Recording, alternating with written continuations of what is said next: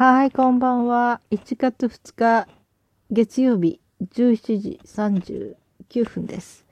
え、お正月2日目、皆さんどのようにお過ごしになっていましたか？はい、私は、えー、今日はね、ちょっと着物着ようかなと思って、着物を着たんですけど、一つね、盲点がありましてね、着物を着てしまうと、私の部屋でいつも着ていた、寝る着袋が着れないんですね。下がズボンのように分かれているので、うん、そこはちょっと着物姿のままではそれは着れないということで、そんなんでね、ちょっと体が冷えちゃったのかお腹を下してしまいました。うん、一応ね、えっ、ー、と、上半身も下半身も電熱ベストと電熱パンツというか長いね。うん、それで電気を入れていたんですけど、やっぱりね、いつもよりもその1枚少ないということがダメだったんでしょうね。残念ですね。本当は今日か明日、お父さんが、いや、夫が 生寿司を握ってくれるということだったんだけども、まだネタ買いに行く前だったからまだ良かったんだけどね。うん。それで、なんかね、ちょっと流れる感じになって、まあ、あと1月の中旬くらいに、うん、あの、一緒に住んでないんだけど、娘のね、誕生日があるので、長女の。その時に握ってもらおうかなと思って、それでいいよって言ってくれたので、このね、本人がいない誕生パーティーっていうのはね、これはある人から教えてもらったんだけど、えー、私のお友達ってまあお世話になった先生なんだけどね、その人が修道女なんですよ。うん、で、その修道女が、えー、あの、誕生日がね、8月なんだけど、そしたらその修道院っていうところがあってね、修道院で、まあ何人かのシスターたち同士で暮らしてるんだけど、えー、食事はなんかまあみんなでいろいろ考えるのかな。で、その時に、あなたのお誕生日に、えー、みんなでうなぎを取ることにしたのって取りますよって言って、シスターも喜んでたんですよ。うわあ、うなぎ食べるの嬉しいって。まあシスターたちってめったに贅沢しないんだけどね。そういうことで。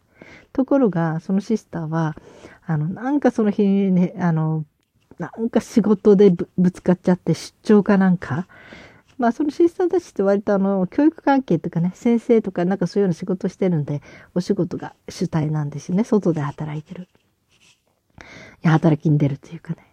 で、その時に、あの、本人を残念ながらそこに入れなくて、入れなくて、いつもの場所に入れなくて出張したんだけど、そこに、えー、自分のいつも住んでいる場所のシスターからお電話があって、お誕生日おめでとう。みんなでうなぎ食べといたわよ。って言われたらしいんですよ。まあ本人はいないけど、お誕生日なのでみんなでうなぎを食べてお祝いしたからね。ということらしいんですね。本人食べれなくてとっても残念なんだけど。あ、そんなのもありかって思ったんですよ。本人いなくてもお祝いすればいいんだよね。とか。まあ確かにね、あの、えー、例えば自分の好きなスターとか、ね、芸能人の人とか、推しっていうの今なら。うん。の誕生日とかだったらお祝いするでしょうね、きっとね。それみたいなもんですよね。でも家族とかね、お友達関係の中では、本人がいない誕生パーティーってめったにしないですよね。うん。だから発想の中になかったんだけど、あ、それもありだなって思っちゃってね。うん。だから2年ぐらい前にはね、あの娘、長女が、えー、離れて暮らしてんだけど、その誕生日にみんなでお祝いしようと、本人いないけどね。で、美味しいごちそうを食べて、美味しいケーキを作って、そしてその写真を送って、こんなの作ってお祝いしたよーって、ちょっと羨ましがらせました。うん。そういうことがあったけどね。だからね、今年もね、うん、彼女の誕生日が1月20日だから、その近辺に、うん、まあ、夫が作るとなると土日、うん、あの、お祝いで、えー、作ってた、もらって食べようかな、なんて思ってます。うん、まあ、それは置いといて。で、こんなお腹になってしまって、で、ね、ちょっと歌うのもまだお正月の間いっぱい歌おうとか思ってたんだけど、う、あの、カラオケアプリの方で。歌おうとしてもお腹に力が入んないんですね。いや、これ歌うこともできないわとか思って。そしたらなんか時間が余っちゃって。で、なんとなくお腹は空いたんだけど、えー、あんまりね、今、お腹に消化のいいものしか食べれないし、とか思ってて、急に、あの、えー、そうだ、なんか作ろうって思ったんですよ。うん。それで、えー、作って、まあ、ものもの、例えば、えー、鶏肉屋なんかはもう、えー、塩糖水につけてあったやつを蒸してあるので、あとは好きな形に切るだけだし、それからあといろんなものドレッシング。これをね、ほんとね、なんだっけ、バンバンジーのためのドレッシングって初めて作りましたね。うん。あの、練りごまと酢と砂糖と醤油と、ちょっとなんかね、うんと、あれ、あれ、言葉が出てこない。うわ、お年寄り。うんと、しょう、あの、餃子に使うやつね。うん。の辛いやつ。うん。あの、あれ、それを入れるんですよ。そして作ってました。結構美味しくなってね。うん。それとか、あと、まあ、お重にね、埋めるためにって買ってあった、今日はニラまんじゅうというのを、これもあの、フライパンで蒸して、うん、で、それで重箱に詰めて、うん。で、なんかお母さん料理してるじゃないとか言われて、あーとか思いながらね、私ね、3日間何もしないぞとか言ってたのに、結局私、えー、食いしん坊なんですね。料理が好きなわけでもないし、料理が趣味なわけでもないんですよ。だけど、私はあの、美味しいものが好きなのね。うん。小学校の時、中学校の時とかは、家庭科の時間では私は味見役だったんですよ。うん、先生に任命されて。で、私の親友っていうか仲いい友達もね、あなたが作るものは、見た目は知らないけど、味はいいんだよねって言って、だからあなたの舌は信じてるって言われたことがあって、もう私も多分自分は舌はっていうか味に関してはすごく自信がある。あの、味見る方ね。うん。美味しいとか美味しくないとか。うん。まあ、で、最近結婚してからちょっと自分で作ることも少し覚えたしね。うん。まあそんなんで、うん。決して料理好きでもないし、決して料理が趣味なわけではないんだけど、うん。まあ作ってもらうのが一番好きだけどね。でもね、ね、食べるのは、美味しいもの食べたいと思ったら、私はあの、外で買いに行けないというか、添加物の入っているものはほとんどダメなのでね、作るしかないんですよ。まあそんなんでせっせせっせと作りますよね。うん。あの、一人で留守番してた時があるんですね。あの、夫と娘二人が、夫の家族の方に、えー、泊まりにかけに行ったことがあるんですね。お正月かお盆かな。私、あの、食べ物食べれないから、私は家で留守番させてもらってたんですよ、そういう時。だけどね、自分のためにコトコトコトコト豚の角煮を煮ていて、あれなんて自分一人のためにこんな手の込んだことを作るんだろうとか思いながら、それから大根の風呂吹き大根とかね。うん。やっぱり美味しいものが食べたいんですね。私ね。うん。まあ、そんなんで、えー、それと多分、私が主婦としてっていうよりも料理人としての性質的に多分これはみんなの役に立ってるとかみんなにとってはいいことだろうなと思うのがあるのは私っていうのは秋っぽいんですね味にだから同じものを2回3回は続けて食べれないっていうのがあってある人がね、もうお金がない時はもう一週間毎日湯豆腐にしたよっていう人がいて、私持たないとか思って、そんな湯豆腐にするぐらいだったら次の日はちょっと、あのね、あんかけ豆腐とか、次の日はこう入り豆腐とか、やっぱり味変えないと食べれないから、うん。だから多分私の料理は同じものは食事に乗りませんね。多分ね。うん。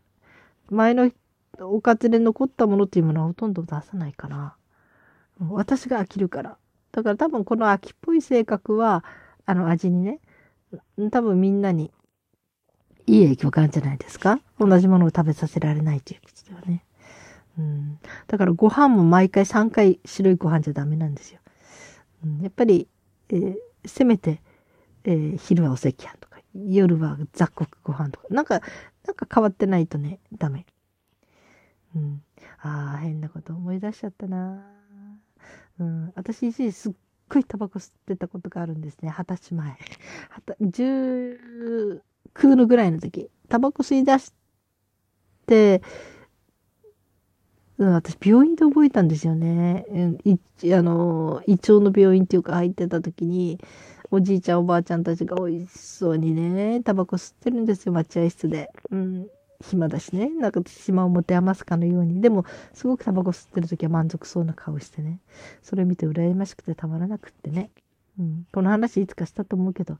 で、クラスメートで、違う学校に行った人、同じ、初め同じ学校にいたんだけど、女子校にいたんだけど、まあ、お医者さんになるために、あの進学校に行った人がいて、この人は割と早くからタバコ吸ってたんですね。それで彼女に電話して、ねえ、タバコ買ってきて、タバコの吸い方教えてって言って電話したのが17ぐらいの時かな。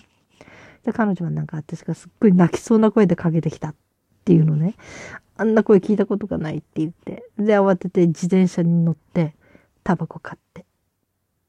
駆けつけてくれて。そして、もうみんな帰った後の待合室ね、病院のね、入院中だから、そこでちょっと影の方に隠れてね、タバコの吸い方を教わって。なかなかうまく吸えないんですよね。ゲホゲホゲホって感じになって。それでも、ちょっと吸い方教えてもらって。うん、で、その時からタバコ覚えたのかな。うん、で、19歳ぐらいでちょっとね、一人で旅行に、旅行とか、うん、あれした時には、ショルダーバッグの中に、タバコ7種類入れてタバコだけが入ってるバッグで信じられないですね。あと、ティッシュとハンカチぐらいかな。うん。要するにね、一つの味に飽きちゃうんですね。だから、いろんな味のタバコ。うん。あの頃で言うと、モカモカってあったんですよ。モアだ、モア。モアもメンソールと普通のがあったし、それからミスタースリムっていうのがあったし、パーラメント、それからセブンスター？ん？セブンスターってあるよね。マイルドセブンもあるよね。それからあと何あったかなあとなんか、キャメルキャメル吸ったかななんかね、いろんなもの。うん。唇触りも違うでしょタバコによって細かったり、あの、なんかいろいろとね、なんかそういう敏感になるんですよ。感覚が。だからいろんな種類飽きちゃうからね。いろんな種類に入れして、持って歩いて。驚かれましたけどね。バッグの中タバコだけ。しかもよし、全部違う種類のタバコっていう感じで。うん、タバコに、そうやって味もすごく、えー、うん、いろんな種類知ってたことがありましたね。うん、まあね、タバコをやめたのは、二十歳が21くらいの時かうん。今は全然知ってませんね。うん。まあそんな歴史がありますが、あの時も本当に味に、うん。こうね。でもね、こんな私でもね、3日間同じものを食べれたことがあったんですよ。それはね、私がお姉さんのように、えー、いつも相談に乗ってもらってた、えー、人がいたんですね。もう2、3年前に亡くなっちゃったけどね。その人がね、うんと、グラタンを作ってくれたんですね。で、えー、私が中学校の時かな私グラタンなんて食べたことがなかったし、えー、作ってくれたのがすごい嬉しくって美味しくってね。で、そしたら作り方教えてあげるとか言われて。そして私その時にそのグラタン覚えて、1日3回3食。だからグラタン以外にもいろんなもの食べるけど、でもそのグラタンだけは3日だから9回ぐらい食べたかな。それでも飽きなかった。ぐらいグラタン好きでしたね。今はそうでもないけどね。うん。それぐらいかな、飽きなかったものっていうのはね。うん。まあ。あ、グラタンの作り方って、あの、ホワイトソースが厄介っていうのありますよね、ダマになってね。私ね、結婚してすぐに、あの、家庭料理という通信教育を受けたんですね。で、その時に、あの、ダマにならない方法はこんな方法あったんだと思って簡単にね例えば野菜とか、えー、いろいろと炒めるでしょその時に小麦粉もバターも一緒に野菜と一緒に炒めちゃうんですね。そして最後に、えー、牛乳で伸ばすと絶対ダマにならないの。いや、こんな簡単な方法、どうして誰か教えてくれなかったんだろうと思ったけど、まあ、そのね、教科書に載ってて、私それからは、ホワイトソースを作るのが全然困らなくなって。うん。だから今でもね、ホワイトソース作るときはまず具材と、をバターと小麦粉で炒めてやってますね。とても簡単にできます。はい。まあ、そんなんで、えー、15分経ちました。で、今日はね、なんかちょこちょこちょこちょこ作ってて。でも何度も自分に聞かせて言ってんですよ、一緒に。私料理好きなわけじゃないからね。うん、私料理趣味じゃないから。で、うん、人に作ってもらう方が好きだからって何度も念をしながら。でもなんで私こんな作るんだろうな。要するに食いしん坊。本当に食いしん坊なんです。美味しいものが食べたいんですね。それだけなんですね。えー、15分経ちました。2日目の日はなんかね、うん、料理してました。自分のために。あのね、家族のために毎回作らなきゃならないって思う料理は苦痛ですよね。義務って何でも苦痛。だけど、作んなくてもいっぱい全部あるから、うん、あとはもう好きだったら別に自分の食べたいもの作ればみたいな、その自由感がいいですね。私、天の弱だから、しなさいとか言われたり、決まってることだとか言われるとやりたくないんですよ。だけど、まあ、自由にしていいよ、別に作らなきゃいいし、それでいいしとか言われると、ムクムクってやりたい気持ちが湧いてくると。だから私みたいな人扱いが簡単でしょう、逆に。うん。逆を言えばいいんだからね。うん。うん。そう。天の弱だから。うん。これしなくていいよとか言われると、なんかやる気になっちゃったりするし。うん。してって言われるとやりたくないし。まあ、だから扱い覚えたら簡単だと思いますよ、私。まあ、まあ、それ置いといて。はい。まあ、そんなんで16分33秒です。はい。皆さんお正月はどのように過ごされているんでしょうね。お餅とか食べましたかねごちそう食べてますかそれとも全くいつもと変わらない生活の方もいるかもしれないですね。それはそれでいいのかもしれないですね。うん、はい。えー、今日は2日の夜か。そっか、昨日の夜から今朝にかけて見た夢が初夢って言ってますよね。うん、何見たっけな？なんか見たような気がするけど覚えてないですね。はい。皆さん今日も生きていてくださってありがとうございます。それではまた明日。